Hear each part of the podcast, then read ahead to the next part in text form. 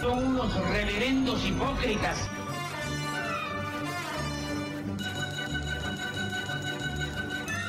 ¿Por qué no suben a la tribuna a responderme si son tan hombrecitos? Tú te puedes reír, tú puedes decir lo que tú quieras, pero tú mientes.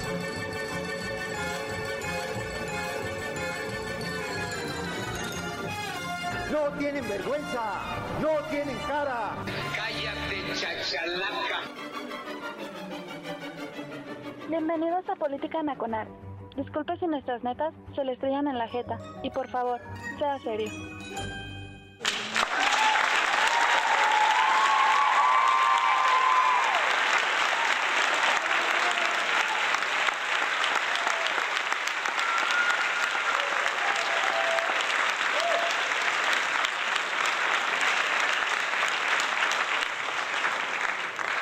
Hola señoras y señores, soy Oscar Chavia dando comienzo a la, charla de política aquí en radiotutores.com, la casa de política nacional. Como ustedes escucharán, pues el Chavira anda un poco enronquecido porque, pues quién sabe, a lo mejor es COVID, ¿no? Pero eh, anda aquí un virus en la ciudad donde radico que nos trae con garraspera a todos los, a un buen número de ciudadanos Esperemos que salga la transmisión correctamente. Gracias a la gente que amablemente está congregándose en el tag de la estación para la emisión en vivo. Gracias a todos ellos. Gracias también a la gente que eh, amablemente nos está reportando pues que el podcast queda muy chingón.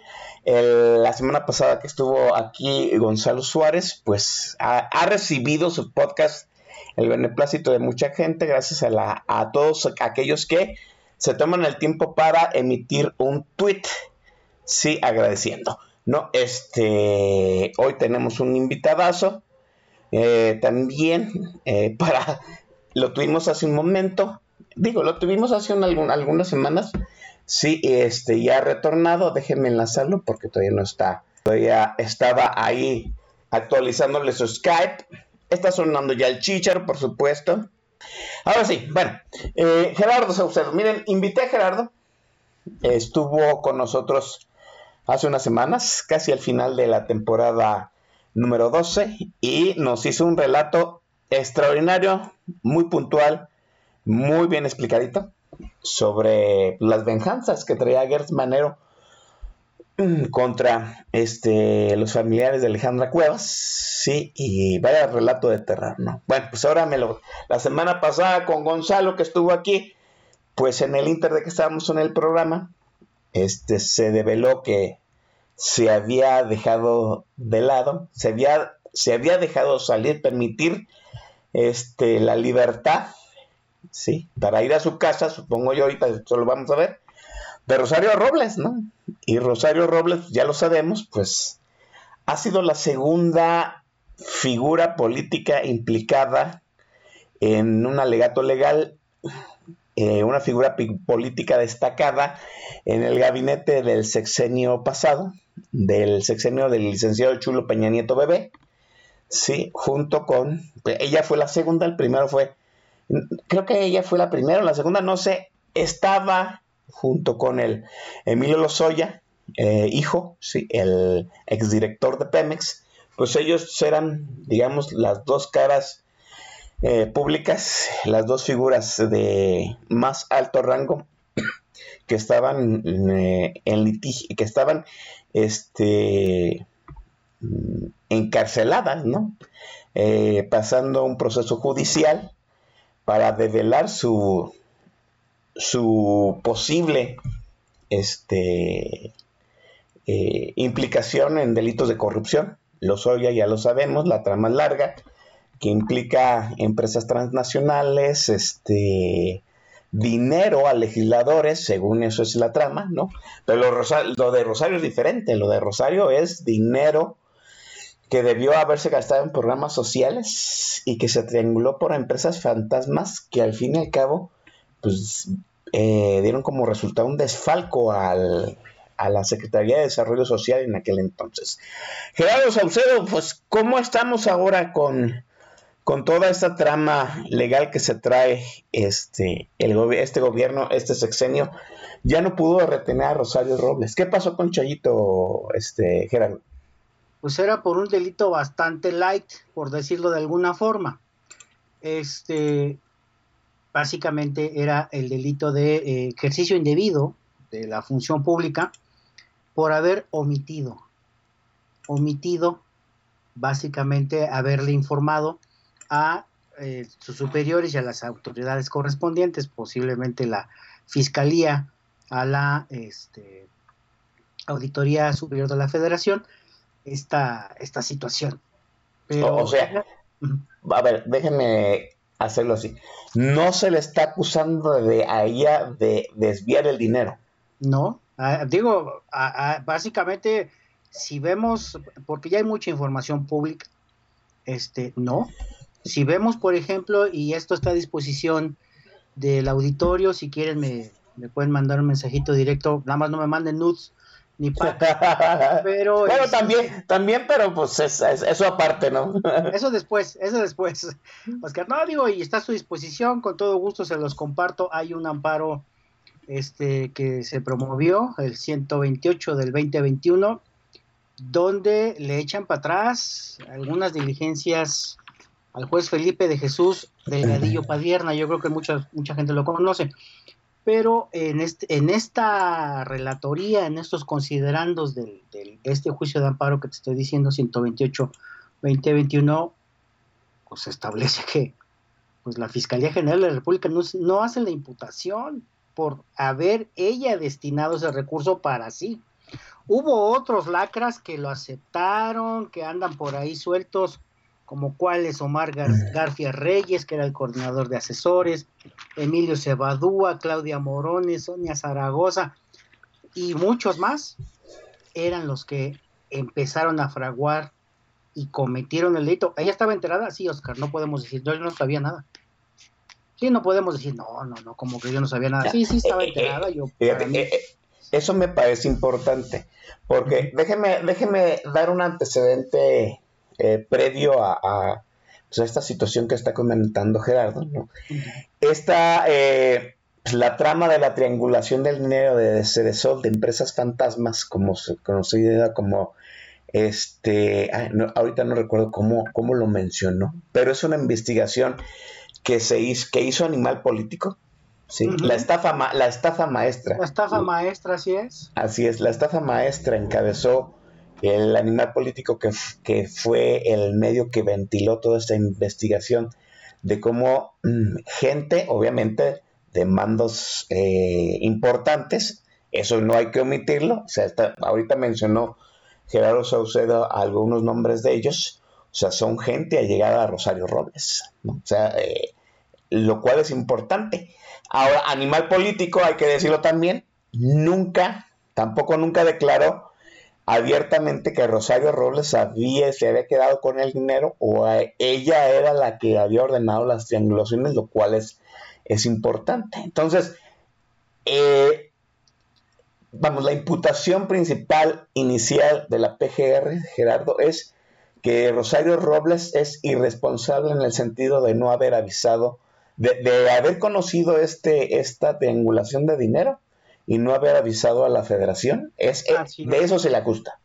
Así es, exactamente, Oscar. Fíjate, es algo interesante. Te voy a poner un ejemplo muy burdo para la gente que nos escucha, para que entendamos qué es la omisión.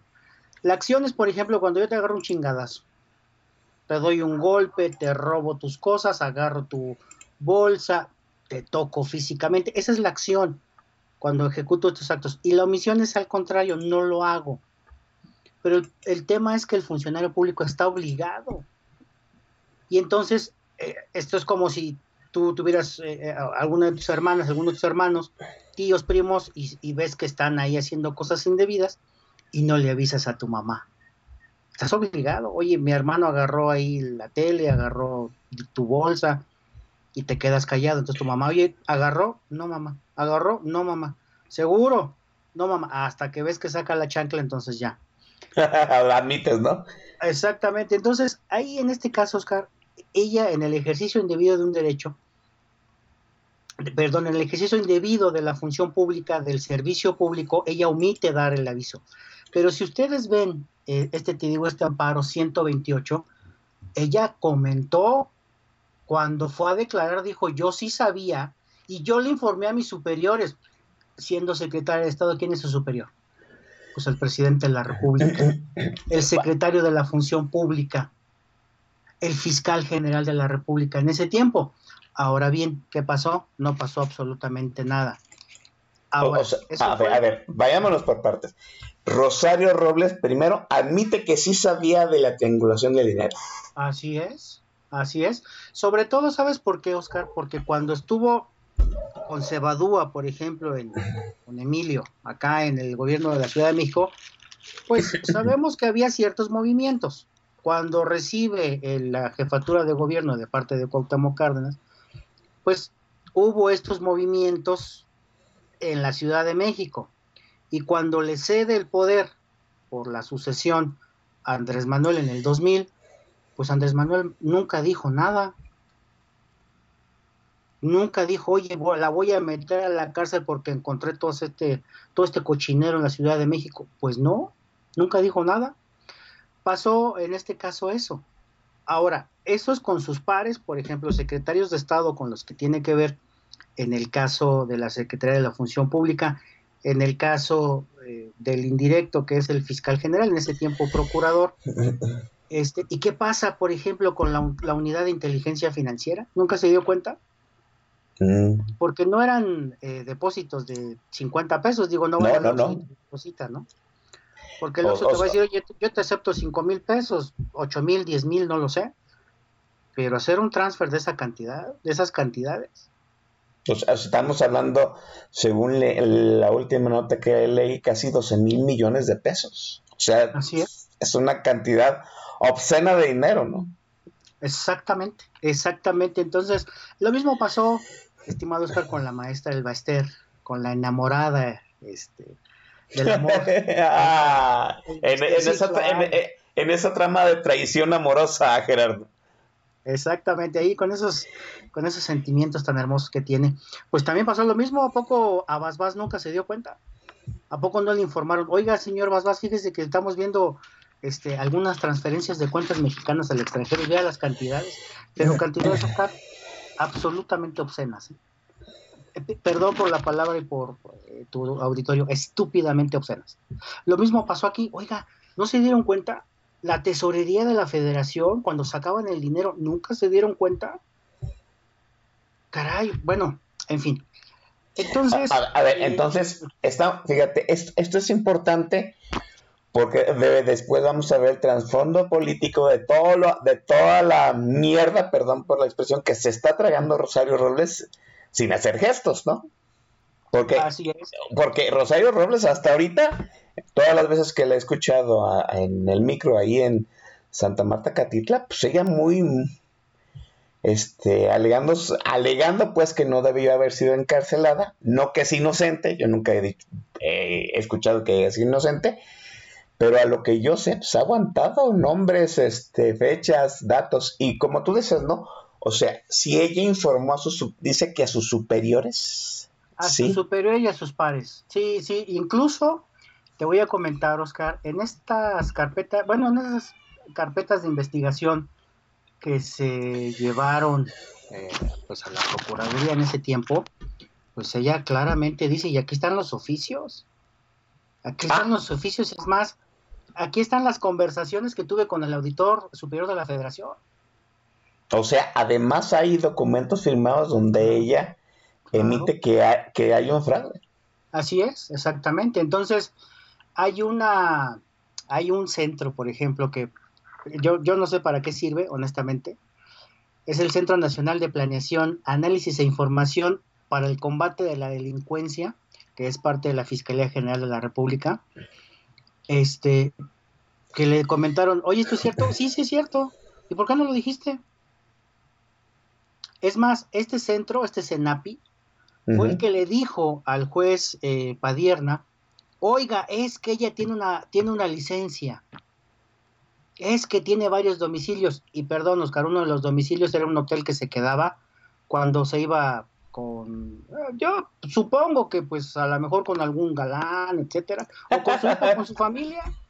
Pues sí, es Pues sí, como si sí, me dicen a mí, X, ¿no? "Oye, Gerardo", o, o, pues digo, ay, perdón, Oscar, es como si me dijeran a mí, oye Gerardo, fíjate que tu domicilio social es el hotel de paso, cabrón. ¿Cuál? O sea, ¿cuál de todos? Porque, pues, varios. ¿O ¿Cómo va a ser posible que una institución de este tamaño diga, es que ese es su domicilio? Perdón. Es, que- es- como, por ejemplo, si dijeran, el Chafira se pasa la mitad de su vida en la casa de su madre, también es un domicilio social, pues no me jodan, ¿verdad? Claro. Y, y entonces, cuando se este, establece esta, esta relación con estas personas y se le hace la imputación, pues obviamente la defensa en ese tiempo dijo, oye, perdón, pero eso está mal. Se interpone el juicio de amparo y el tribunal colegiado, el noveno tribunal colegiado acá en la Ciudad de México, en materia penal, dice, oye, ¿y de dónde sacó ese Centro Nacional esa información? ¿De dónde la sacó? prueba ilícita, va para afuera. Segundo, este juez Padierna, Felipe de ¿por qué no señalaste nada? ¿Por qué dijiste, oiga, este fiscalía de dónde sacó eso? Tenemos comprobación, ya fueron a hacer peritajes, ya fueron a hacer visitas de investigación. Si no las han hecho, les ordeno que las hagan. El juez lo puede hacer. No las hicieron. La licencia, ¿me pueden pasar, por favor? Digo, y no tiene que pedirlo, por favor, pero pásenme los dictámenes de la Secretaría de Movilidad, donde la licencia es correcta. No la pasaron, la licencia era falsa. Pues entonces dijo el juez, no, sí está bien, pues encuentro elementos suficientes, continúa la prisión preventiva justificada. ¿Y por qué justificada, Oscar? Porque no es oficiosa. Ella no tuvo por qué estar en la cárcel. Técnicamente no tuvo por qué estar en la cárcel. O sea, tú como, tú como abogado, aquí, aquí me dices tú, Rosario Robles no debió, de haber pasado dos años y pico de su vida en la cárcel. ¿Por qué? Porque, porque no había los elementos para, para, para detenerla, detenerla legalmente. Exactamente. aquí, aquí entonces, ¿quién, hubo una, un, mal, un mal proceder legal. ¿Quién lo hizo? ¿El juez Padierna? Mira, yo, yo lo que te puedo decir, eh, mira, Felipe de Jesús Delgadillo, eh, pues mira, no es un juez precisamente que esté muy sólido académicamente, que no, vamos, no está dando conferencias, no está dando cursos, no está muy movido, porque precisamente hay ciertos jueces que tienen a modo, entonces a él lo tienen como medio quieto. Entonces el problema es que pues tenía una línea muy importante, decir, oye, tú vas a hacer lo que nosotros queremos, porque sí hay jueces, no hay que negarlo, y más a esos niveles, de que tú vas a liberar las órdenes de aprehensión así, vas a mantener a esta persona así.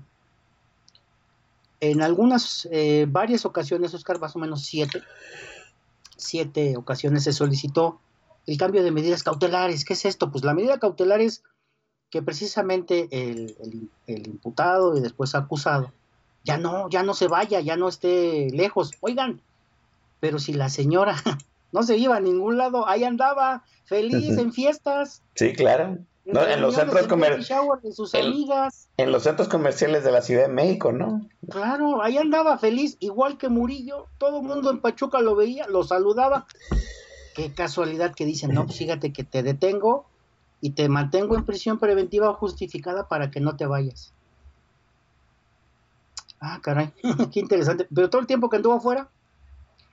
Entonces, desde mi punto de vista, digo, hay muchas opiniones. eh, ya ah, de Rosario Rebels ya podemos tener un poquito más de información. Para mí no debió haber estado. Era, a lo mejor, mira, procedente. Yo les, yo les comenté ahí a algunos compañeros, por ahí lo subí a Twitter. Les dije, bueno, pues para mí debió haber traído, por ejemplo, un brazalete. No es per se un brazalete, sino es una tobillera, un tobillero. Y con eso, pues no se mueve. No se mueve y, oye, no puede salir, no hay pasaporte, pero ahí vas a andar. Y la señora feliz, afuera. No sé si vieron por ahí, hay un, hay un caso de una cantante gringa, bueno, estadounidense, ahí guapetona, que, que- que decía, ¿ya vieron mis zapatos? Son unos zapatos ahí muy cucos, ¿no? Y de repente la gente le pregunta, oye, ¿qué es eso que traes en el tobillo? Ah, pues es un, es un brazalete que me pusieron porque cometí un delito. Pero vean mis zapatos, así como la Fosfo Fosfo, ¿no? Como la señora Fosfo. Así le hubieran puesto un brazalete. a la señora no le dolía o no le duele, no lo sé ahorita porque pues, sí está un poco acabada.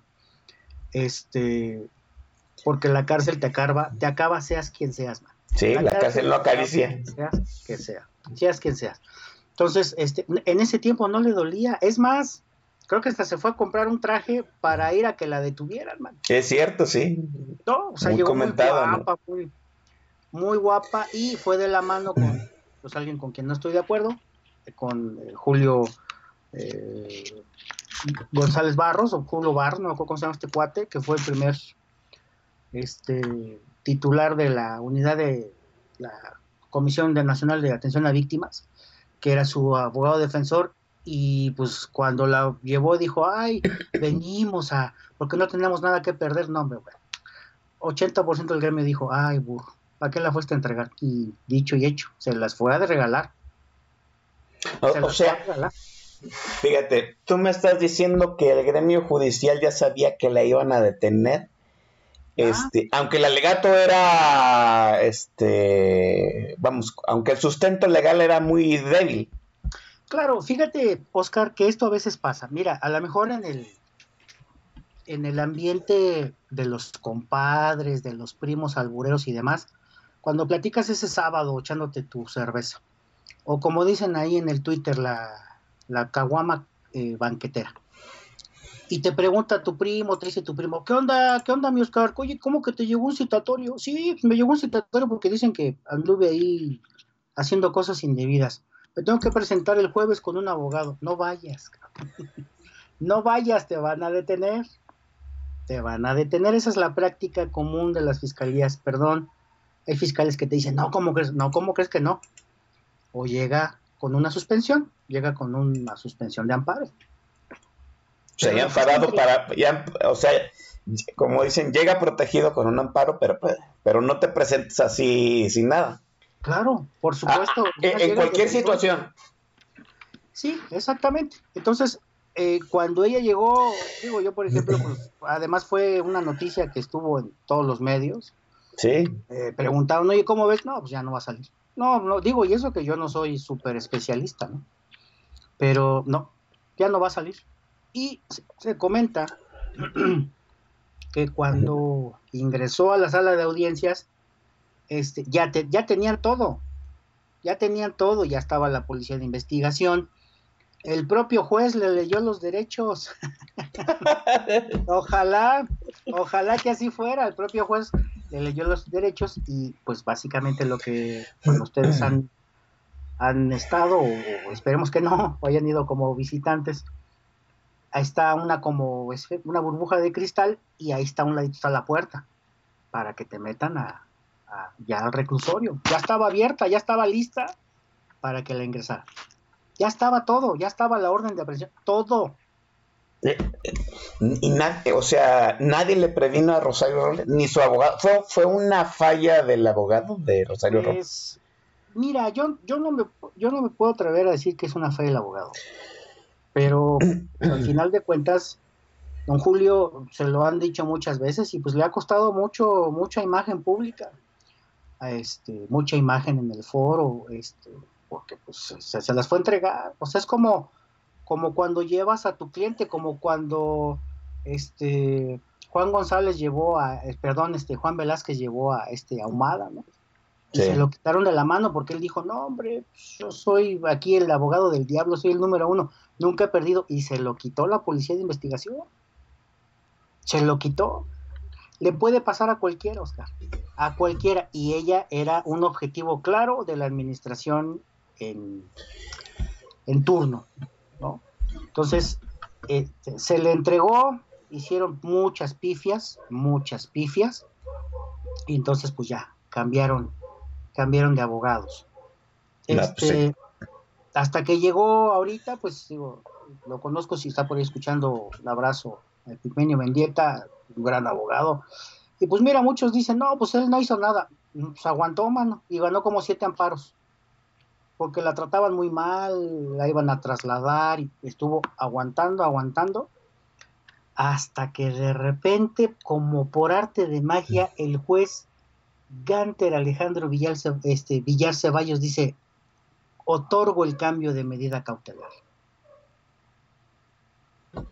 Y por así arte de magia, y esto, y esto te lo comentan muchos, muchos penalistas que andan por ahí, te dicen, por arte de magia, cambian a Padierna y por arte de magia, este, nombran a este juez y este juez la deja salir. Y es más, hasta el Ministerio Público solicitó el cambio de medida cautelar. Por ahí si, si ustedes lo, lo pueden ver, chequenlo, si no se los paso, chequense el artículo 154 del Código Nacional de Procedimientos Penales y van a ver ahí los, los cuáles son las medidas eh, cautelares. La última, la última, la última es la prisión preventiva. Pero la última, Oscar. Es más, si tú me dices, oye, ¿cuál le impondrías? Pues mira, yo para un personaje de ese tamaño te digo el brazalete, pero con que, con- como la que tiene ahorita, que vaya a firmar. Y dé más que suficiente. que no se vaya. Así, porque por más que quiera no puede salir del país sin pasaporte. Y es más, no la reciben en el otro. Pues sí. De- de- deje- de- déjeme, ahora, di- dijera uno, es un, es un este, burócrata de cuarta, quinta categoría, ¿no? Pues, di- digo, Rosario Robles, ¿quién no la conoce? O sea, yo sé que hay gente que anda muy este, desencanchada de la política, pero pues Rosario Robles no se hizo figura pública siendo la titular de Cedesol en el sexenio de Peña Nieto Bebé, ¿no? Se hizo este se hizo una figura pública relevante cuando fue la primera jefa de gobierno de la Ciudad de México.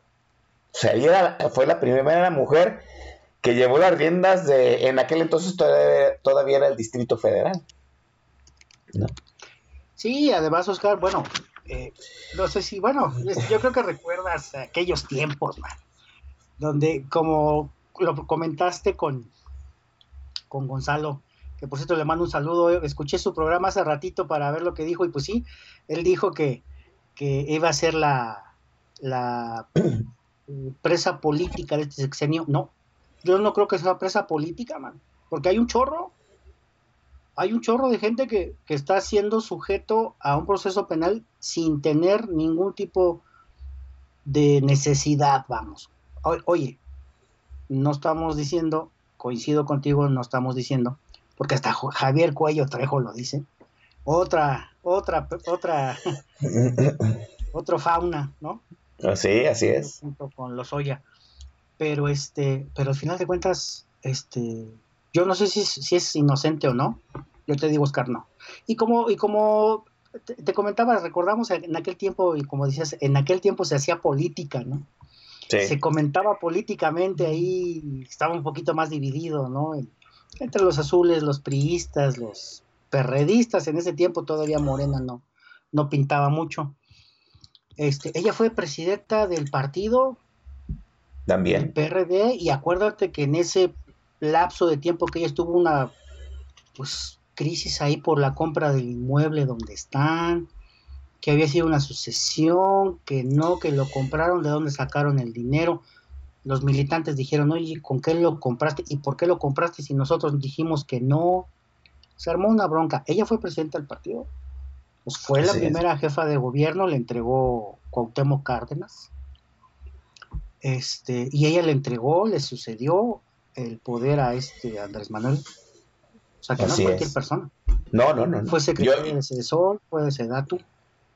Sí, sor- sorpresivamente pasó de, de ser la, la Claudia Sheinbaum de, de Cuauhtémoc Cárdenas a pues se- a- vamos a un lapsus en que no tuvo relevancia política y luego aparecer, ¿no?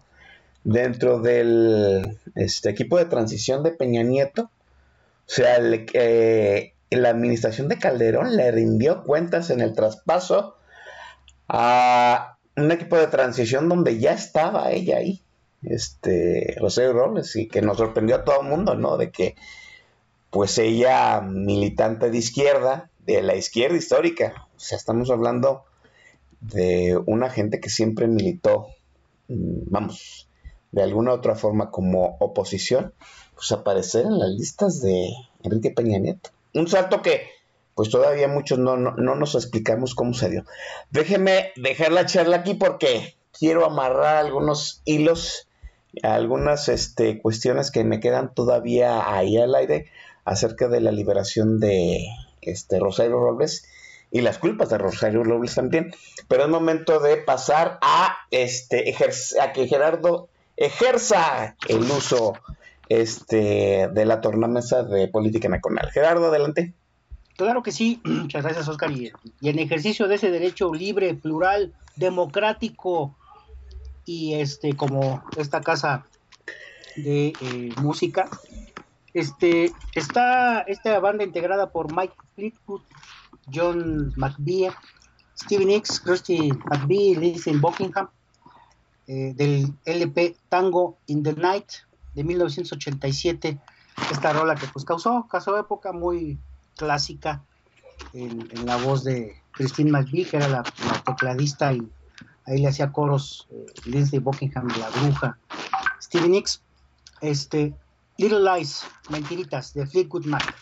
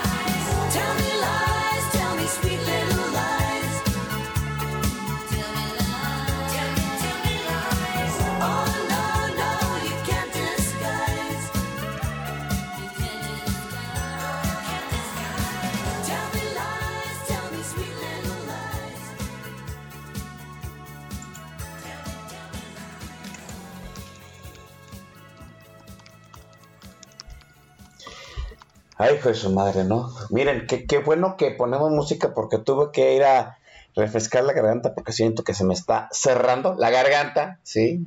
¿No? Y qué bueno que este en, el, en la pausa de refil estuvo Fleetwood Mac. que, eh, que Gerardo tuvo a bien poner a, a pues, la agrupación de, de Phil Wood y Steven Nicks, ¿no? Una agrupación, déjeme decirle, muy, no, sé qué te parece a ti, Gerardo, pero me parece que ha sido muy menospreciada por nuestra, por nuestra generación, ¿no? Como que la dejamos morir demasiado pronto y tiene, al menos yo le reconozco que tiene dos, tres álbumes muy, muy buenos, eh, Gerardo.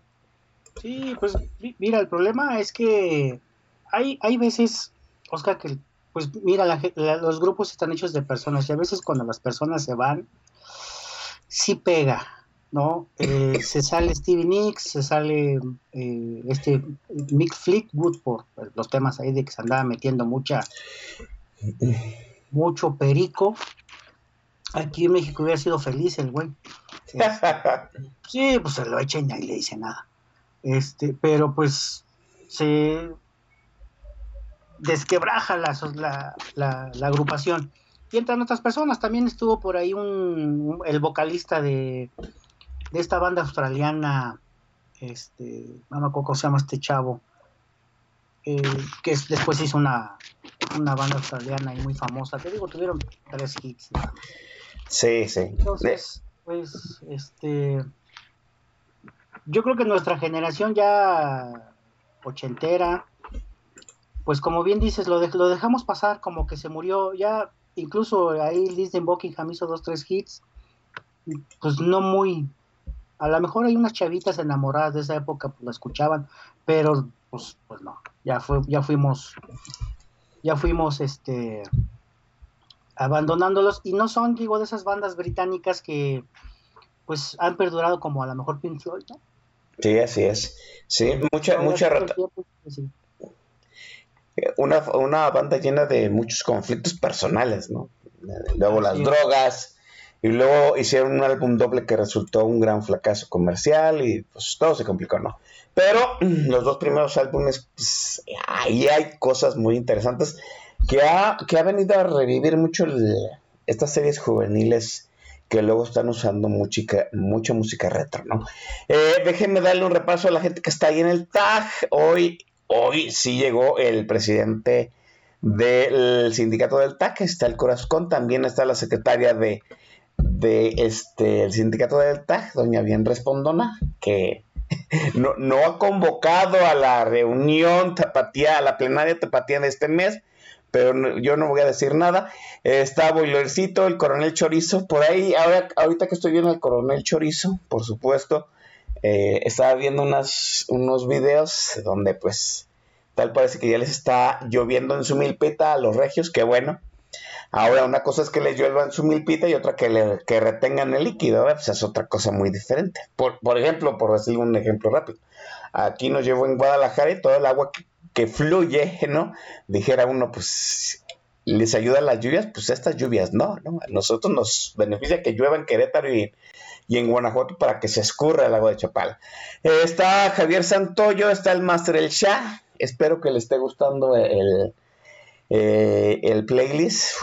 Pusimos four tops para el playlist del lonero y esperemos que ese buen ambiente que se causó pues, eh, con la música antes del programa siga todavía. Está Jaracho 76. Israel Pluvio Fifila, que le mando un abrazote, y Tere Rubio, que también ha de estar gozosa de que está lloviendo en, en Regio Lantes, ¿no? Dice bien respondido, sí, estoy malito, ¿no? A ciencia, mira, déjeme decirle, ya llevo 15 días así, pero pues sabe, ¿no? No, no creo que se, no, no creo que se COVID, pero pues esperemos. Yo por lo, por lo pronto aquí estoy eh, aquí este, enclaustrado. Y en el, en, el, en el Twitter se está manifestando Mauricio, Mauricio Sánchez Mesa. Un abrazote. Está el alcalde de la Frienzón, que sigue, lo, lo agarramos otra vez en su en la hora en que le da a, le va a dar su paseío a su mascota. Y está Lalo Villasaña que se estaba peleando con Javier Santoyoso ahí a media tarde. A ver, unas, unas dudas que me quedan este, acerca de la liberación de Chayo Ramos. Sí, rápidamente. Mire, así a, a- abreviándolo, ¿sí? Emilio Cebadúa, que ah, pues a lo que a lo que yo tengo entendido, pues se están convirtiendo en uno de los principales operadores de la estafa maestra, acusa a Rosario Robles, ¿sí? de que ella sabía y que sabía cómo se hacía la estafa. O sea, un subalterno de, de Rosario la señala a ella. Rosario Robles dice, sí, yo sabía lo que hacía, pero yo informé a mis pares y a mi jefe, sin mencionar los nombres. Aquí es donde todo el mundo dice, pues que Rosario Robles está aguantando candela, ¿no? Porque se Badúa la señala a ella abiertamente y ella por unos oficios señala pues que informó a las instancias correspondientes. En este caso están implicados, para empezar, la función pública del sexenio de Peña Nieto, eh, la unidad de inteligencia financiera que no detectó las transferencias de dinero, o sea, una, una oficina de la Secretaría de Hacienda y Crédito Público, y obviamente, pues en aquel entonces la Procuraduría General de la República. O sea, otras instancias que de alguna forma debieron actuar, debieron de haberse dado cuenta y no pasó absolutamente nada. Eh, estamos hablando, Gerardo, yo, yo no soy el abogado, eres tú, estamos hablando que a lo más que podría llegar este asunto con este Rosario Robles es que, digamos en cierto sentido, pues que ella procedió, no sé, indebidamente, pero eso no es un acto de corrupción, eso es una falta administrativa, ¿no? O algo así. Claro, fíjate Oscar que ahí eh, incluso se le pudo haber iniciado por la Secretaría de la Función Pública un procedimiento de responsabilidad administrativa. Y, a lo mejor, oye, yo sí avisé y por, como dicen por ahí en el, en el pueblo, el que avisa no es traidor. No, bueno, sí, pero de todos modos es gente que es subordinada y es tu responsabilidad. Vámonos por el área administrativa. Pero se les hizo más fácil. Por ahí decían eh, la gente en, el chat que es venganza política. Sí, claro, por supuesto. Por supuesto que es una venganza política, porque ya te digo, no debía haber estado en la cárcel. Y menos este tiempo. Yo no sé, Oscar, ahí tú lo platicarás con, con Gonzalo, con el maese Don Vix, este, pues a quién le, a quién le debe tanta lealtad, man. Sí, ¿A quién le debe tanta lealtad? Pero, pero sí ella no debió haber estado ahí.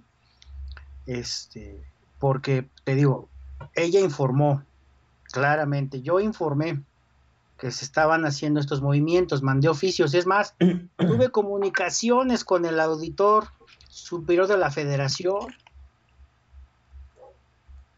se revisaron los documentos y los documentos, el jurídico interno dijo, sí, sí fueron emitidos, el, oficio es perfectamente válido y no se tomaron en consideración. Ahora, eso es, digamos, con los pares que están, en este caso, la Secretaría de Hacienda, el Tesorero de la Federación, el Secretario de la Función Pública y la Unidad de Inteligencia Financiera. Por ahí ya estaba Santiago Nieto. Por ahí ya estaba Santiago Nieto, que dice que es un hombre de leyes. No, eh, trae un pleitazo Santiago? Nieto, sí. ¿Y qué pasó, don Santiago? Sí, se le fue a su equipo, cómo estuvo. A ver, explíquenos. O sea, esos, eh, esos oficios que mostró en su defensa Rosario Robles de que ella sí avisó, o sea, el hilo llega hasta Santiago Nieto también. Así es, y, no solo, no sola, no solamente Oscar, él, o sea, muchas otras, digo, el tesorero de la federación, es, es una institución que pues no le llama la atención a mucha gente, ¿no? Pero el tesorero, ¿y cómo estás moviendo la lana? Te dicen, oye, manda esta lana de aquí para acá, porque es lana que entra al erario público, dinero que es de nuestros impuestos, Oscar. Sí, están obligados a hacerlo. Nosotros obviamente exigirlo a exigir la transparencia, a exigir la rendición de cuentas, sea del gobierno que sea. Incluso, Oscar, te voy a comentar en algún tiempo de, mi oscuro pasado. Oscurísimo. sí, muy oscuro, muy, muy oscuro. Este, que solamente lo, lo revelaré con buenos tequilas. este, fui criticado porque cuando subí una foto ahí de, de la declaración de Rosario, este, yo dije, si yo fuera, si yo fuera el fiscal o si yo fuera el procurador, con esa carta mando citar al presidente de la República. Sí, claro. Y es más, este, a lo mejor me voy a ver muy benevolente cuando desde el primer día que ya no tiene fuero, pero no importa, aunque tenga fuero, digo, oye, si hay una investigación porque le avisaron, señor presidente, le avisaron y usted no hizo nada, algo que difícilmente se va a ver en México, ¿eh? Pero, señor presidente, ¿le avisaron? ¿Cuándo? Sí, mire, aquí está el oficio, la Secretaría de Desarrollo Territorial y Urbano le avisó con fecha tal mediante el oficio tal. Lo recibió, por ejemplo, su secretario particular o lo recibió la oficina de la presidencia y ahí, pues usted debió atender. No ordenó nada. ¿Tiene, ¿tiene responsabilidad?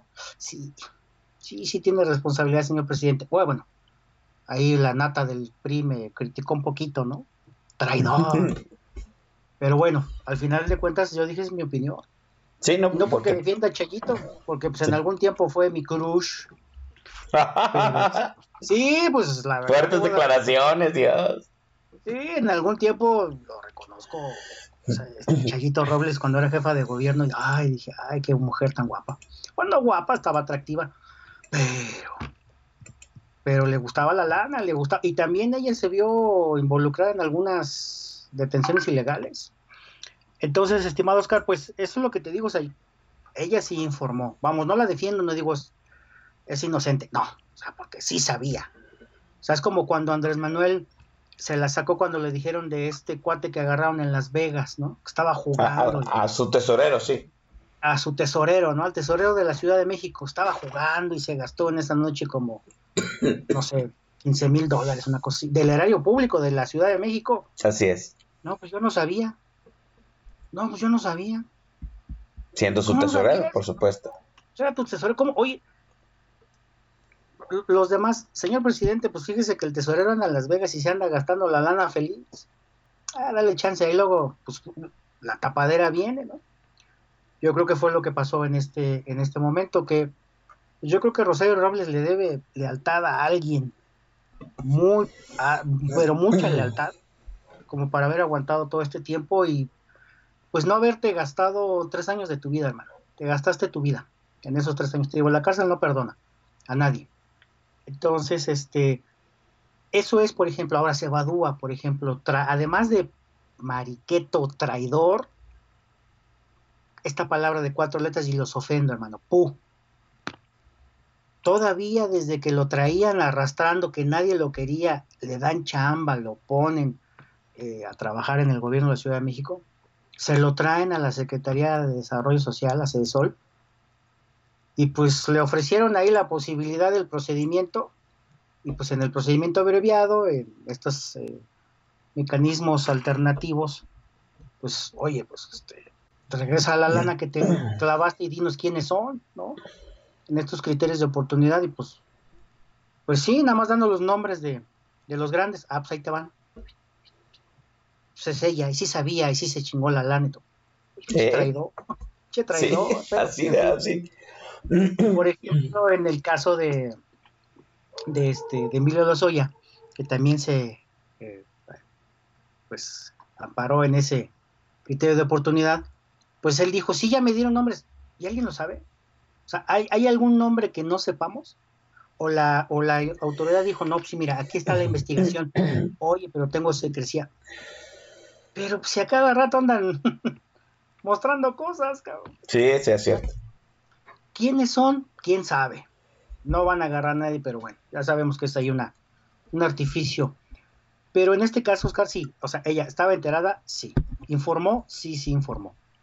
Ok, eso sería motivo para reducir la prisión, para no justificar la prisión, sí. Le dieron la cárcel por venganza. Y, te digo, en los, en los gremios, en los foros, se, se- preguntan, oye, pues, ¿qué cambió? ¿Qué cambió? Hay un relevo, sí, pero ¿por qué? ¿Cuál es el movimiento? Y digo, a lo mejor Murillo Caram, que dices, bueno, pues el señor también sabía, y, y no solamente lo de Ayotzinapa, tenía muchas otras cosas más con la que le pisen, pero está ahí por delitos que dices, es que cómo, cómo la fiscalía va a sostener esto. Sabemos que Gertz trabaja por encargo, ¿no? Sí. Es, es, es casi, casi como una app. El presidente le pone ahí qué quiere. Si quieres tanto te cuesta cinco pesos más, si quieres tanto te cuesta 10 pesos más. Y me lo detienes así y te, y te la arman, te estructuran tu, tu carpeta de investigación como No. te la piden. E- Es este Gertz Manero tiene un OnlyFans, ¿no? Como, como, de cómo la quieres es lo que te va a costar. Exactamente, así es, así es, estimado Oscar. Y entonces, este, pues Ah. yo no sé cómo. Ah, sí, Es- están usando la, la justicia para golpear a enemigos políticos. Eso es una. Están utilizando esos enemigos políticos como rehenes eh, mediáticos. Porque la trama de Rosario Robles, cuando la detuvieron, pues todos dijeron, no, pues el que sigue es Peña Nieto, ¿no? Peña Nieto sigue en España tan tranquilo. Sí, el señor sigue feliz. Ahora, ya ves que hay muchos medios por ahí. Hay un tipo que, gracias a Dios, ya me bloqueó, un tipo del Universal. Ya está, ya está dicho. Mañana sale el video. Puta, pues lo sigo esperando. cabrón. Yo creo que mucha gente lo seguimos esperando. Ah, el, ya el- viene el primer video. El video de contragolpe, Claro. Pero al final de cuentas nos ponemos a preguntar y eso, obviamente, Oscar, tú lo verás con tu equipo de analistas políticos, pues como que en qué, digo, si han visto videos fuertes, no ha pasado nada. Es más, puede ser hasta contraproducente contra don Peña Nieto. Pero aquí, Oscar, te comento, o sea, yo no sé cómo la fiscalía, técnicamente, habrá gente que me diga, sí, Gerardo, mira, lo van a hacer así, así, así, asado. Puta, cabrón, pero yo, yo no sé, oye, cabrón, ¿cómo van a, a sostener el delito de tortura? ¿Cómo se lo van a sostener a él? Si no hizo nada, yo no sé si le haya ordenado, ¿eh? No creo. Eh, eh, bueno. Porque, a ver, a ver, hablemos de Murillo acá. A él se le está acusando de manipular la investigación, pero el delito más fuerte es haber torturado a, a, A los chicos, a los 43 chicos. a uno de los a unos de los chicos. Así es, tortura, desaparición forzada y obstrucción a la justicia, que esta es una hipótesis, ¿no? De, Pero, pero el, el- le están acusando de haber torturado a uno de los estudiantes, o sea, de los sobrevivientes, ¿no? Supongo yo. Exactamente. Sí, mira, incluso hay versiones de que lo llevaron ahí a Reforma, otras que lo llevaron ahí a, la, una casa de seguridad que tienen, que llegó él y dijo, a ver qué pasó y que lo cacheteó. Yo no creo, ¿eh? Yo honestamente no creo que pase eso. Eh, o que haya pasado. Sabía, sí, sí sabía, por supuesto.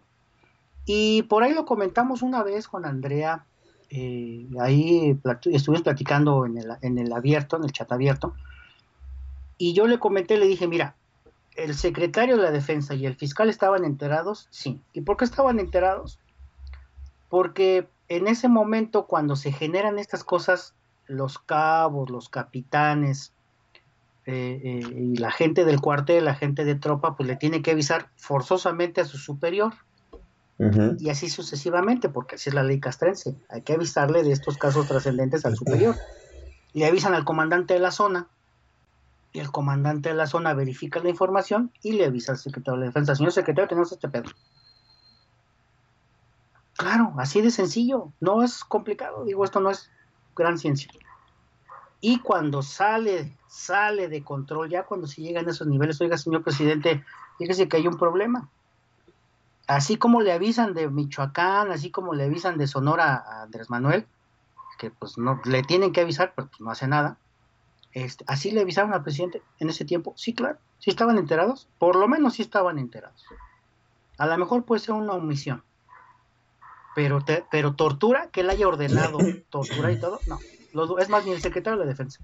Fíjate, eh, me recuerda mucho, no sé, no sé si te acuerdas de este caso de la tortura de, de Enrique Camarena.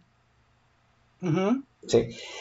que eh, la DEA secuestró al, a- supuestamente al médico que, los, que lo mantuvo con vida durante la, la tortura, Álvarez Machay, si mal no recuerdo. La DEA lo secuestró en Guadalajara. Sí, eh, fue, fue un asunto turbísimo, ¿no? La, la DEA lo se- secuestra al médico que mantuvo con vida a Enrique Camarena, sí, y lo lleva a Los Ángeles para presentarlo, para que él dijera que estaba presente también, este, este, pues quién estaba presente durante la, la, la tortura, sí, y cuáles, cuáles mandos militares y cuáles mandos políticos estaban ahí presentes. Y se hizo un, un gran alegato de quién estaba presente. A mí me parece que es que por aquí va a haber algo muy semejante. ¿no? La gran diferencia es que, pues ahora sí detuvieron a Murillo Karam y vuelvo a lo mismo, ¿no? Dices tú que es un alegato muy difícil de sostener. Yo, yo coincido completamente contigo, ¿no? Vamos, porque ¿Te acuerdas, Oscar, por ejemplo, escuchando los relatos de Cuello Trejo? Incluso está- ahí está en su libro. Ahí está en su libro. Nada más que hay una pequeña diferencia, porque él lo hace, obviamente, en, en sus memorias, como pues el esposo ejemplar, el papá ejemplar, el, el incorruptible, el fiscal de hierro. Pero pues la gente que trabajó con él, que pues ahora son a lo mejor catedráticos, decanos de las escuelas de derecho, pues saben que el güey llegaba y golpeaba al que fuera. Y usted va a ser, ¿por qué? Porque se lo dan yo, pum, pum, pum, pum. Ok, este, y cuando por ejemplo llegaban a, los ministerios públicos y llegaba el tipo todo golpeado, a ver qué pasó, pues mira, ya, ya firmaste, ah, ¿cómo firmaste? Sí, oh, sí, la verdad sí, yo, yo iba transportando ese, ese, ese cargamento de droga, ¿seguro? No, oye, pues yo no quiero indicios, pero ya firmé, ya, sígale. ¿Esto lo hacía don Javier Cuello? Sí, sí, sí, sí, por supuesto que lo hacía él confiesa, digo, por ejemplo, ahí en, una charla que tuvo con Ciro Gómez Leiva, le dice, le dice, por ahí puse el minuto, minuto treinta y tantos, le dice, yo no sé por qué me traiciona, porque dice, yo nada más extiendo una mano una vez, ¿no? Dice, yo no, por qué me, no sé por qué me traicionó Lozoya, si era mi amigo, dice, y no sé por qué me quiere traicionar o me traiciona Gers, si yo le entregué a su hermano. Nos preguntábamos, ¿y quién fue el de...? Él, él sabía y lo hizo de forma ilegal. ¿Por qué? Pues porque tiene los medios. Sí, claro. Tiene los medios, sabe cómo hacerlo. Entonces, eso de que no, yo soy incapaz y soy incorruptible, por Dios.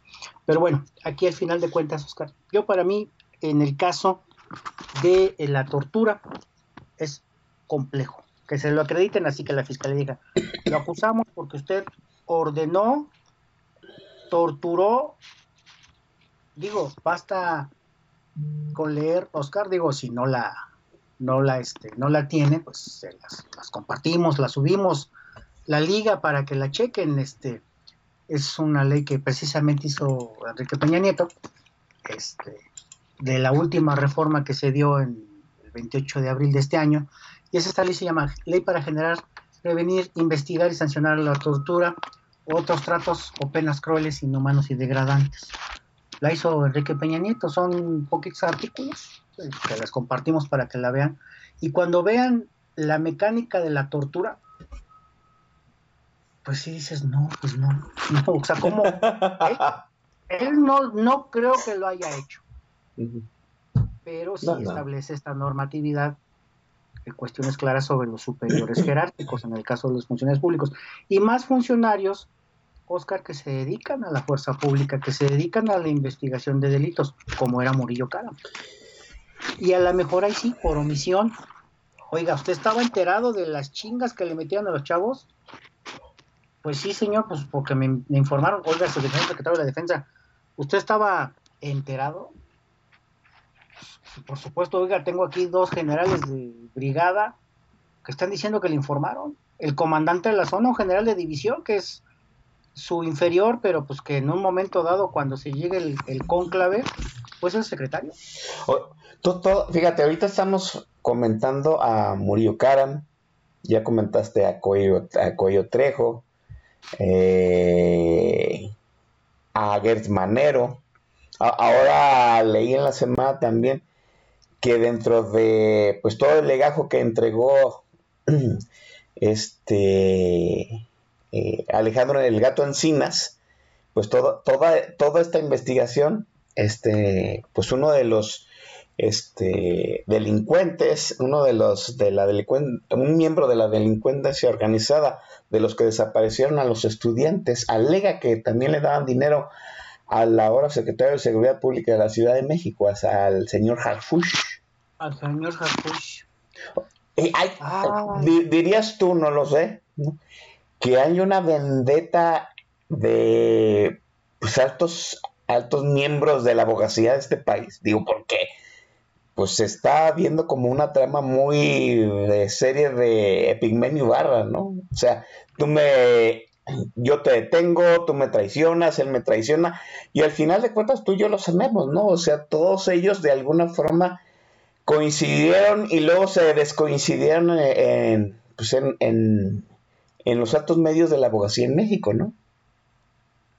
Claro, fíjate, y, ahorita que dices eso, Oscar, mira, yo a, veces nos, no nos explicamos por qué pasan este tipo de cosas. Digo, sabemos que el poder es el diablo, dicen por ahí, pero al final este abogado juez, Felipe de Jesús Delgadillo Padierna, digo, para mí era un tipo oscuro, no muy brillante, que pues, mucha gente decía, "Ah, es que es un abogado muy estricto. Claro, sus cuates, sus compadres, su mamá, su tía, este, pero sus alumnos se quejaban. La gente que era su compañera se queja. Pues a él se lo dieron. A él se lo dan porque es un cuate que puedes, dentro de su rigidez, poder amoldar para decir, oye, quiero así que lleves Que el le- procedimiento así. Que le des cárcel. ¿no? Este, o que la mantengas así, o que justifiques así, o que si hay una buena defensa le digas, no, no lugar, defensor, ah, corrígele la plana a la fiscalía, y así. Entonces, ahora, por ejemplo, con el caso de Julio Scherer, con estos, estos cuates que también ya denunciaron, pues ahora ya los liberó, ya los ayudó. Y entonces, obviamente, ya la Fiscalía General de la República manda oficios al Consejo de la Judicatura. Así como que pues, hay que destituirlo, obviamente, pues va a decir el ministro Arturo Saldívar, ¿y por qué? ¿Por qué lo voy a destituir? No, no, que es, Si, que, si que me, es- si me pones, si me pones a pensar, este, Oscar, si me pones a dar una opinión al respecto, yo te digo, manda a chingar a su madre, pero llama, ¿no? Pero ya, sí, perdón, y perdón por Sí. decir, se manda a chingar a su madre, pero ya, destituyelo, ese güey no sirve como juez. Aunque sea muy preparado, pero ve nada más todas las marranadas que hace. No, no, no. Y, y a, y a lo que se ve ahora, pues la bomba expansiva va a, va a agarrar gente ya no de los segundos mandos, ¿no? De mandos más altos. Por- porque esto es esta, e- esta situación que empezó con Emilio Lozoya, Gerd Manero y sus este, vendetas familiares, eh, ahora Rosario Robles, ahora Murillo Cara, pues parece ser te digo, ya en perspectiva como una ola expansiva, pues, que tarde o temprano este, va a resultar en una vendetta más allá de lo legal. O sea, se va a salir de los, este, de los juzgados, de lo judicial, y mira, ya tiene de alguna forma amarrado al, este, a la fiscalía, que es autónoma, ya tiene amarrado a gente del sexenio anterior, a los abogados ¿no? del, eh, de este sexenio, ¿sí? Y va, ya anda tocando también a Arturo Saldívar, a un poder, a- al tercer poder de, de federal de este país, ¿no? Al, al poder judicial. Así es, fíjate, Oscar, que bueno, ahí el ministro tiene una gran chamba, ¿no? Yo a veces sí digo, ay, señor ministro, pues ah, no sé qué quiere hacer con el Consejo de la Judicatura, hacia dónde lo lleva. Este, también a veces hay unas resoluciones muy bonitas de la Suprema Corte, pero ahorita hay mucho riesgo con las dos nuevas ministras que están, que no se llevan con la ministra Piña, la ministra Yasmín y la otra ministra, que es la esposa de Riobó,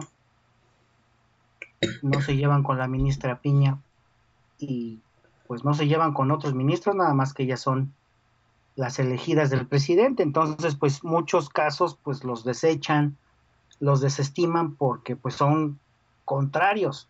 Todos estos casos, Oscar, no los vemos, a no ser de que veamos las listas, a no de ser que veamos las ponencias, a no ser de que veamos el canal judicial, que está más aburrido que mi vida sentimental, ¿verdad? Pero al final de cuentas, pues muchos casos que llegan trascendentes no pasan, no pasan. Como por ejemplo, ¿cuáles, Oscar? Oye, los amparos de este del juez Fierro de telecomunicaciones. Mm, cierto. Yo la verdad digo, oye, pues, a lo mejor el juez es brillante, pero señor se lo quito y lo subo por la trascendencia. Los amparos del tren. Del El tren Maya, sí. ¿no? Por ejemplo, oye, quítaselos y súbelo. Las suspensiones, oye, hay incidentes de, de suspensión donde no se ha cumplido. Oye, espérame tantito, ¿quién lo ordenó? Digo que Fonatur, Oscar, es maravillosamente un asco. Si Sí, antes era un asco, ahorita está peor. Porque, pues digo, está, de abogados están los parientes de la esposa de Santiago Nieto y hay veces que vemos las cantidades absurdas que les pagan por no hacer nada. Y perdón, pero este chavo es bastante torombolo. Entonces, pues sí, digo, pero pues es hermano de alguien con poder, cabrón. Entonces eso es lo que los ayuda. Entonces, el, Pues, el pues, que- ah, ah, lo- los ayuda ese, pero entorpece el proceso por la incapacidad este profesional de, de, este, de los personajes, ¿no? Así es. Y entonces, Oscar, pues mira, tienes, eh, eh, por ejemplo, se, se preguntan, ¿no? oye, es que fíjate, ¿por qué, ¿por qué sabía Harfush? Mira, hay gente que, sabe muchas cosas y que está dentro del, del- del poder. Aquí básicamente lo que, regresando a Rosario Robles, te puedo decir, para ir hilando poco a poco cada uno, por arte de magia, quitan a Felipe de Jesús Delgadillo, te digo, ponen a este otro juez, y este otro juez le otorga la libertad. El juez Ganter Alejandro Villar Ceballos. Le otorga la libertad. Ah, yo también el Ministerio Público se la da. Ah, sí, este, la solicito, ¿no? No, O sea, de los dos lados. O sea, no, na- no nada más es una. eh, No nada más es el Poder Judicial, también la Fiscalía se desdice en ese Sí, sentido. claro, sí, ya. Y es más, no, mira, no, no te preocupes. Nada más danos tu pasaporte. ¿Y qué te parece si nos vemos a- en la firma cada 15 días, cada mes? Sí, claro. Algo que pudo, algo que pudieron eh, a llegue- a llegar a acordar desde el primer día. Desde hace tres años, desde hace tres años. Y ahí, por ejemplo, el juez hubiera dicho, oye, yo no encuentro elementos, señora, le voy a quitar el pasaporte, sí, está bien, señor, señor juez, este, y como usted es un personaje político, es un personaje que tiene eh, recursos, relaciones, y sí corre el riesgo de sustraerse, le voy a imponer una medida cautelar consistente en, y te digo, para mí a lo mejor una brazalete. el brazalete.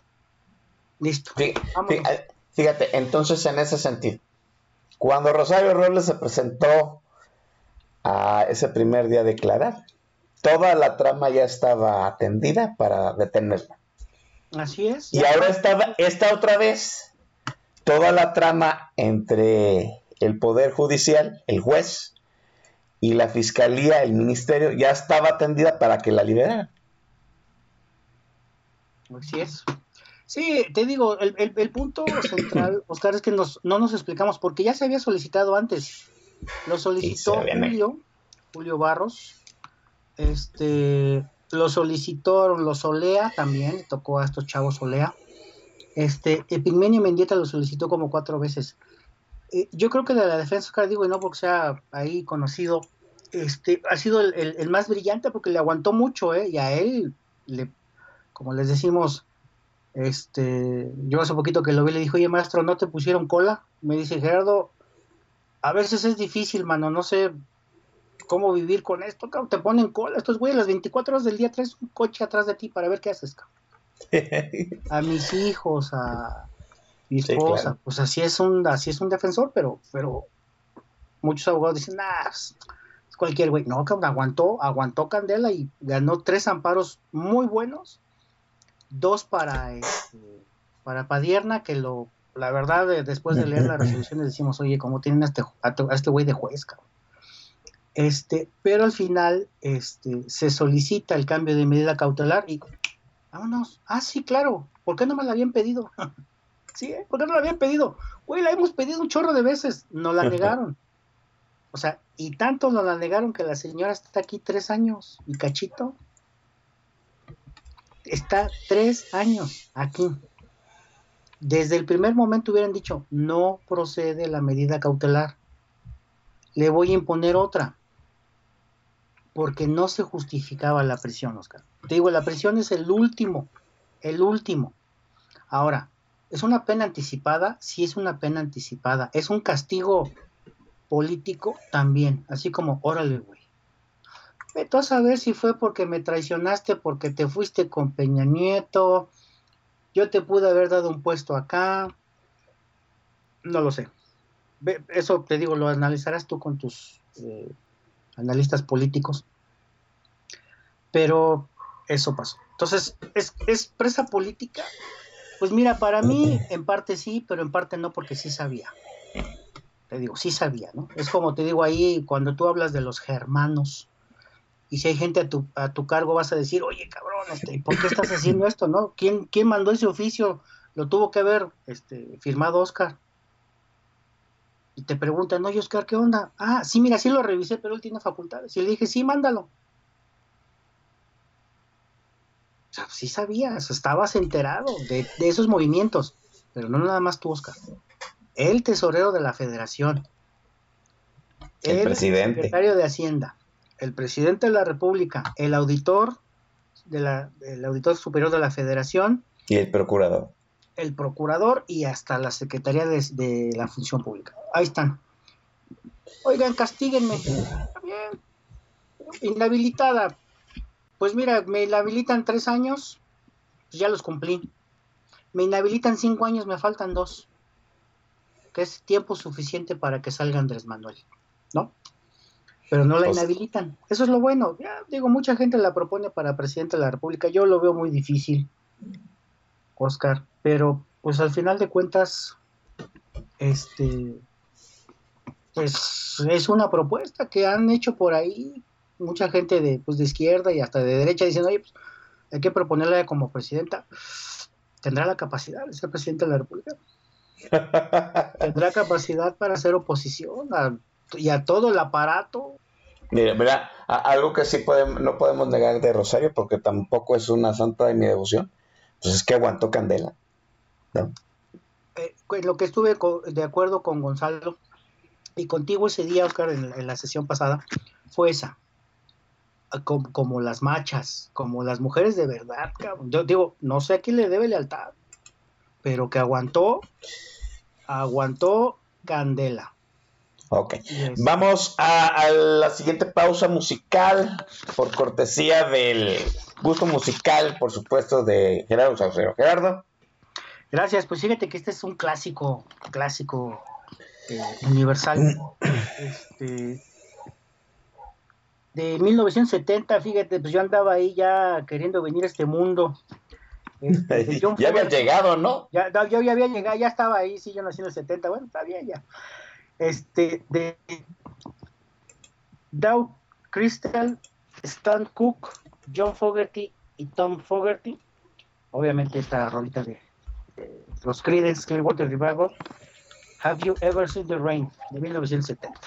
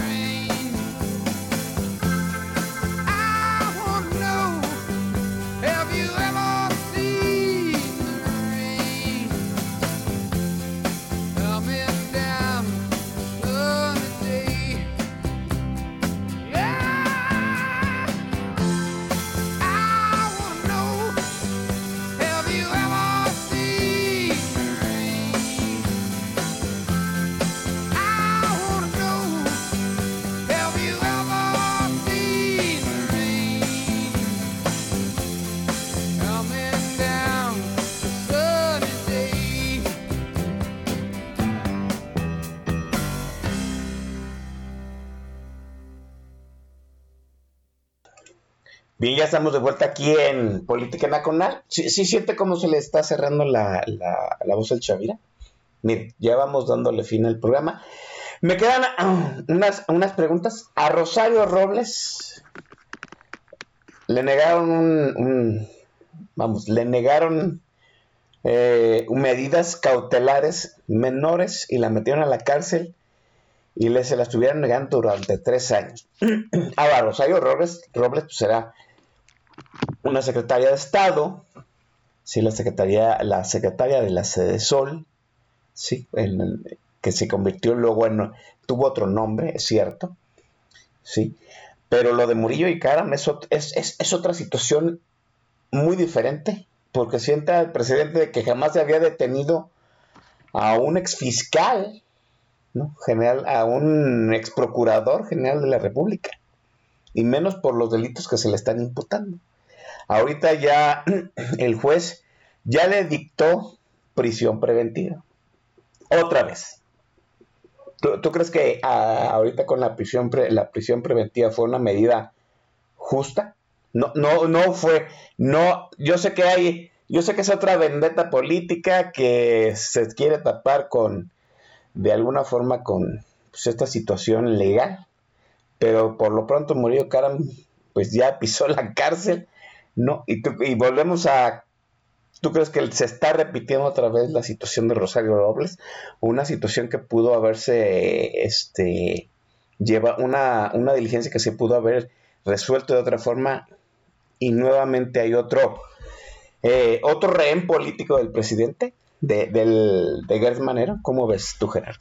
Es una excelente pregunta, Oscar. Y mira, más que de Gertz, porque yo creo que en este caso Gertz actúa por encargo. Eh, Gertz actuó por su propio beneficio, como tú dices, por su OnlyFans con el caso de su hermano, con el caso de Alejandra, de la familia Cuevas. Este, ahí él trabajó solito, él solito, pero aquí trabajó por encargo y está trabajando por encargo. Yo, estimado Oscar, déjame comentarte esto que dices. ¿Se repite? Puede ser que sí, para tener un colchón de popularidad, te- y te lo manejo de esta forma, y ahorita te digo lo técnico, este, del informe de Ayotzinapa. Si vemos el informe, entre comillas, de la verdad histórica, pues casi se dijo lo mismo. Casi se dijo lo mismo. Sí hubo ciertas diferencias, trajeron a estos grupos interdisciplinarios o multidisciplinarios de Argentina que, se llevaban el lodo y nosotros vamos a encontrar aquí el ADN. Ay, cabrón, ¿y dónde vas a encontrar ADN en el lodo, cabrón? Ahí tienen unas bolsas de huesos. ¿No, no puedes sacar mejor ADN de los huesos?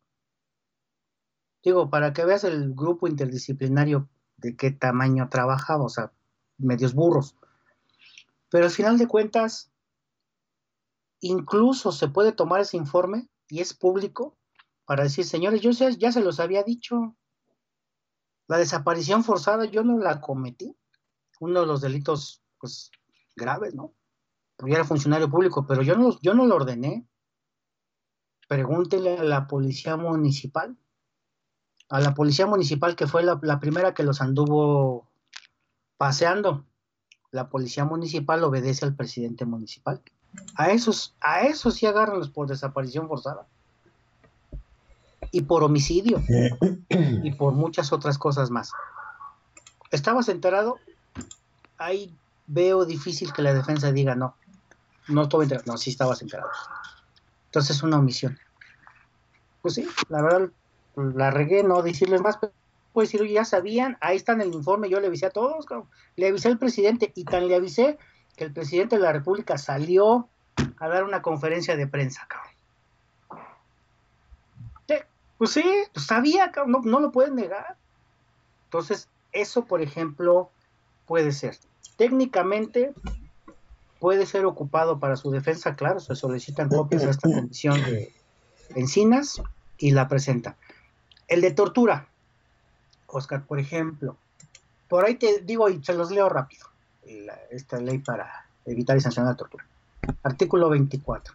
Comete delito de tortura el servidor público que con el fin de obtener información, una confesión, con fines de investigación criminal como medio intimidatorio, castigo personal, como medio de coacción, medida preventiva o por razones basadas en discriminación o cualquier otro fin, causa dolor, sufrimiento, cometa una conducta que sea tendiente o capaz de disminuir o anular la personalidad de la víctima, realice procedimientos médicos o científicos a una persona sin su consentimiento o sin el consentimiento de quien legalmente pudiera otorgarlo. Lo hizo Murillo, cara. No. Digo que no. Yo digo que no. Digo, léanlo, se los comparto si quieren, léanlo. Es una, además una ley que pueden bajar. Léanlo. Pero él lo ordenó, sí, chínguenselos, métanlos en el agua fría. Y... Yo digo que no, cabrón. Que de que estaba enterado, sí.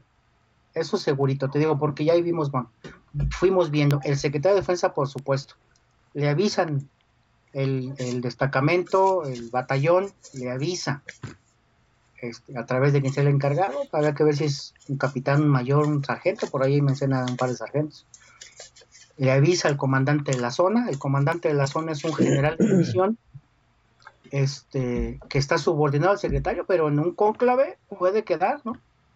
En un cónclave queda. Entonces, están al, al mismo nivel jerárquico dentro de la eh, jerarquía castrense, pero pues el secretario tiene la, la venia del presidente, ¿no? Así es. Entonces, ¿estaba enterado? Sí, claro. Porque te digo que le avisan, señor secretario, fíjese que tenemos este pedo.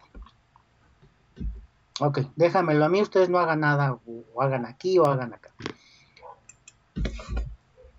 Oye, hay una misión en decir, oye, no hagan nada. sí, hay una omisión, oye, no hagan nada. Oye, espérate tantito, párales el alto a los pinches puercos de la municipal. Pero no, no se hizo así. Entonces, y otro, por ejemplo, obstrucción de la justicia, artículo 255, fracción octava del Código Penal. Vamos a suponer que sí, que dijo, no lo muevan, no lo hagan, ponle aquí, ponle acá, tápale por aquí, tápale por acá. Obstrucción de la justicia, Oscar, no es delito que merezca prisión. No es delito que merezca prisión. Ahora, se la justificó el juez. Está bien. ¿Pero por qué? Tiene muchas propiedades en Pachuca, sí, pero todo el tiempo andaba por ahí. Igual que Rosario, ¿no? Igual que te digo, Rosario, unos días antes de ir a que la entregaran a través de Julio, Fue a comprarse un vestido. te digo, no, andaba en un baby shower, ahí las fotos, estoy en el baby shower de mi amiga y comadre y ja, ja, ja, jo, jo, jo. Ya te digo, y de repente yo voy a comprar un vestido y voy a declarar porque no tengo miedo. Pues ya lo tienes, man. ya lo tienes. Ya, ya aprendiste la lección y yo creo que don Julio ya aprendió la lección de no andar haciendo esas tontejadas. Entonces, yo creo, Oscar, por ejemplo, en el caso de, de Rosario Robles, ¿ya concluyó todo? No, No. porque todavía falta la audiencia de juicio. Claro. Todavía falta la audiencia de juicio. Es más, pudiéramos decir, Oscar, oye, todavía me puedo, este, pues adherir, solicitar un procedimiento y un medio alternativo de solución. Pues yo no, a lo mejor digo, yo no agarré dinero, cabrón. Yo no agarré dinero. A lo mejor agarré de otras cosas, pero pues ya que me defiendo por otro lado, pues yo, yo de este dinero de la estafa maestra. De no lo que me están acusando, ¿no? Exactamente, no agarré. Pido una disculpa pública, como mi novia Cuevas, Cuevas, ahí en, en la alcaldía Cuauhtémoc. Este, ya pido una disculpa, ya de perdónenme, ya estuvo. Que, que, Ah. que de, que de hecho es lo que está buscando ahorita Emilio Lozoya, ¿no? Ya lleva como dos, tres convenios que le echan para atrás eh, tratando de resarcir el daño patrimonial de Pemex. Exactamente. Y por ejemplo, mira, hay, un- hay una diferencia, Oscar. Él, él dice, sí agarré la lana. Hay una pequeña diferencia. Sí agarré la lana. Y les doy unas casas que tengo. Las casas, obviamente, pues una las tenía embargadas Cuello Trejo, otras las dio en garantía para otras cosas. Entonces, pues las, las casas no pueden ser sujetas a eso porque están con un gravamen. Pero ahí tengo una pequeña diferencia. Sí agarré el dinero. Y eso hasta ahorita nadie ha dicho que no, ni él Mm. mismo ni su papá. Es más, Así es. Así es, sí. Así. Ah, bueno, entonces eh, esa es una. Pero a lo mejor, pues no sé, habría que ver cuál es la, de- la estrategia de la defensa. Decir, oye, pues ya, ya está fuera. Pues mira, yo creo que es más fácil que nos bajemos los pantalones y pidamos perdón a estar otros años en la cárcel, en Sí. ¿no? Y La- de Rosete va a decir, si, si pido una disculpa, se las doy ahorita, man, pero rápido. de, de entrada no va a regresar al juzgado sin, sin su amparo, ¿no? O por si por No, por ya, no. no, ya ahorita ya. Sí, ya ahorita ya tiene una defensa diferente. Este, pero al final de cuentas pudiera someterse a estos medios alternativos de solución del conflicto y, y ahí muere, ya estuvo. Vámonos. Agárralos de buenas, dice. Ah, ahora Murillo Karam no es Charlo Robles. ¿verdad? Es, es- Sí. yo digo que yo creo que Murillo Karam manejándose en el sistema judicial, pues debe de tener más armas con que defenderse. Exactamente. Fíjate que por ahí hubo este comentario de que el juez regañó a los fiscales. Ah, sí, sí, los leí. Siempre, siempre te van a llevar al bueno, man. Siempre te van a llevar al bueno. Esos casos no los agarra cualquiera. Esos casos los agarran. Y por ejemplo, te voy a poner un ejemplo, estimado Oscar. ¿Por qué de fiscal, y puede serlo, porque al final de cuentas tiene el nombramiento y tiene lo demás, pero ¿por qué este Juan Martínez o Juan, el que es el achichincle principal de Gertz Manero, que ha estado con él toda la vida, su perro de compañía de toda la vida, man? Juan Rodríguez o Juan no sé qué, que es un papanatas, man. ¿Por qué no está de fiscal? Pues porque no tiene capacidad técnica. Es un atascado eh, con poder.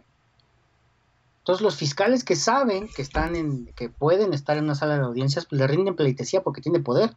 ¿Y por qué tiene el poder? Pues porque el fiscal general se lo otorgó. Claro, lo protege. Pero al final, claro, pero porque decir, oye, tú sabes más que yo, estás tonto. No sabe, por eso no está en sala de audiencias. Digo, ya lo quiero ver. Ya lo quiero ver. Órale, güey, enfréntate a la defensa de Murillo o de cualquier personaje de estos. No puede, porque no sabe. Te digo, está protegido porque el fiscal se lo da. Pero al final te cuentas, Oscar, sí vamos a ver aquí un, un tema complejo con Murillo, porque al final de cuentas él sí se va a defender y tiene muchos elementos para decir, oye, la verdad histórica o lo que a mis facultades estaba obligado en ese tiempo, ya están ahí. Bueno, la fiscalía puede decir, espérame tantito, tienes esto, te, se te informó, no hiciste nada, obstruiste la justicia porque hiciste dos, tres tapaderas. La neta sí, la neta sí. Ese delito es de prisión preventiva, no. ¿Se va a quedar ahí un rato? Sí. Sí se va a quedar ahí un ratito. Este, no me encantaría decir este eh, alguna premonición, este, pero sí es muy probable que salga más rápido que Rosario. ¿eh? Sí, y no claro. por el hecho de que le queden dos años al peje. Bueno, vamos a la última intervención musical de Gerardo Saucedo. Retornamos para despedir este programa que ha sido muy develador, como lo fue también el otro en donde estuvo aquí Gerardo. Gerardo, Claro que sí, mira, pues ahora sí que esta rola de los Hollies, esta banda británica, del álbum Cable Car de 1972, Tony, Tommy Hicks, Bobby Elliott, Ray Styles, Steve Lowry y Graham Nash, con esta rola que es este, La Mujer de Negro, le pusieron aquí en México, Long Cool Woman in Black Dress.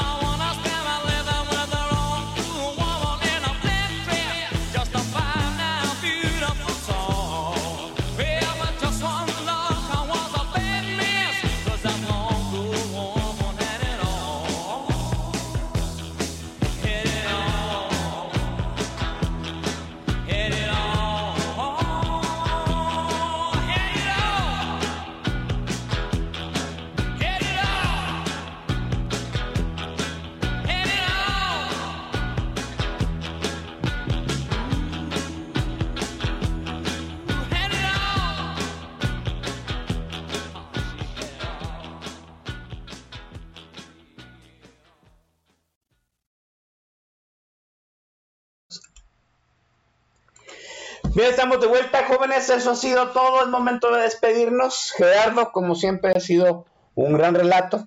Me, encanta tu estilo para comentar las cosas legales. Eh, este es el tercer volumen del Despeñadero. Sí, ya. Miren, este, Lozoya está buscando cómo resarcir el daño patrimonial a Pemex. Chayito Robles ya salió libre y pues, por lo que nos acaba de comentar aquí Gerardo, pues su único delito es pues haber este de alguna forma improcedido mal administrativamente, pero no la están acusando de llevarse el dinero a ella. Sí, lo de Murillo Karam, pues sí, yo, sí lo veo más cabrón, ¿no? Demostrar de que él ordenó la tortura, pero pues, ¿qué le digo? ¿Cuántas veces no, no se ha señalado aquí a grandes políticos que en ese momento fueron señalados de que él ordenó la tortura y no les...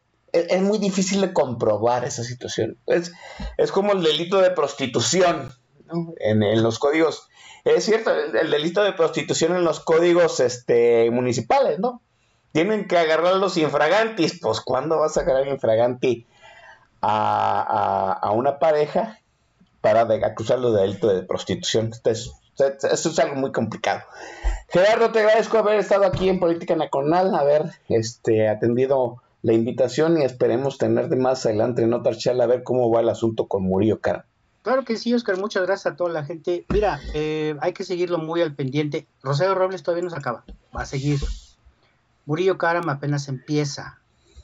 Y también, eh, si lo armas, Oscar, hoy hubo una resolución muy interesante en el caso Rodríguez y otros contra México en la Corte Interamericana de Derechos Humanos, que entre mexicanos trapearon el ministro, el exministro Cosío tra, trapeó así, trapeó con, con el eh, perito mexicano que llevaron, que es el Instituto de la Defensoría Pública, perdón, el Instituto de Estudios Judiciales del, del, del Consejo de la Judicatura.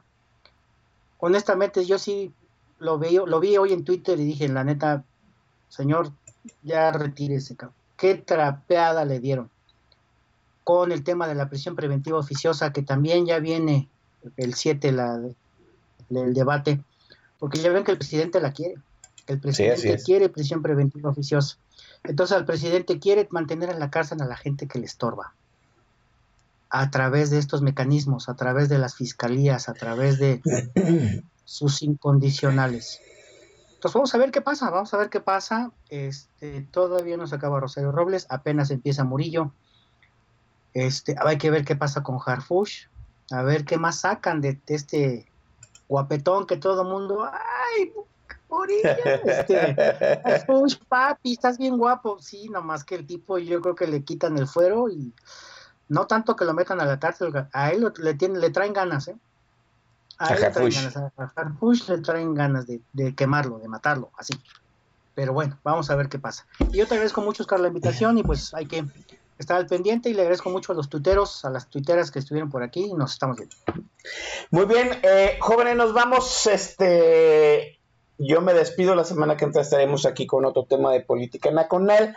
Eh, gracias a la gente que estuvo en el TAC, la que se estuvo reportando vía Twitter. Y yo me despido con eh, Gerardo Saucedo, este, pues eh, presentando la última rola de este programa. Adelante. La última rola. Claro que sí, con esta nos vamos. Ahí por ahí le mando un saludo a Norma en Durango. Norma, que estés muy bien, gracias por escucharnos. También ya se va a hacer aquí fan de Oscar Chavira. Aguas, Norma, porque este es ingeniero nuclear.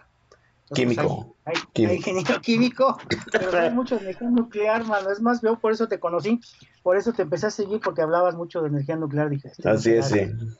Pero bueno, muchas gracias, Oscar. Eh, y Peter Schilling, esta rola de New Wave de 1983, Major Tom.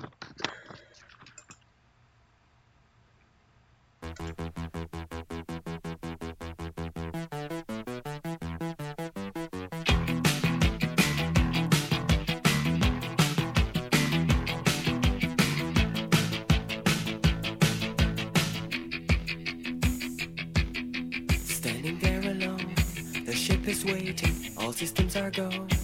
Are you sure? Control is not convinced, but the computer has the evidence. no need to abort. The countdown starts.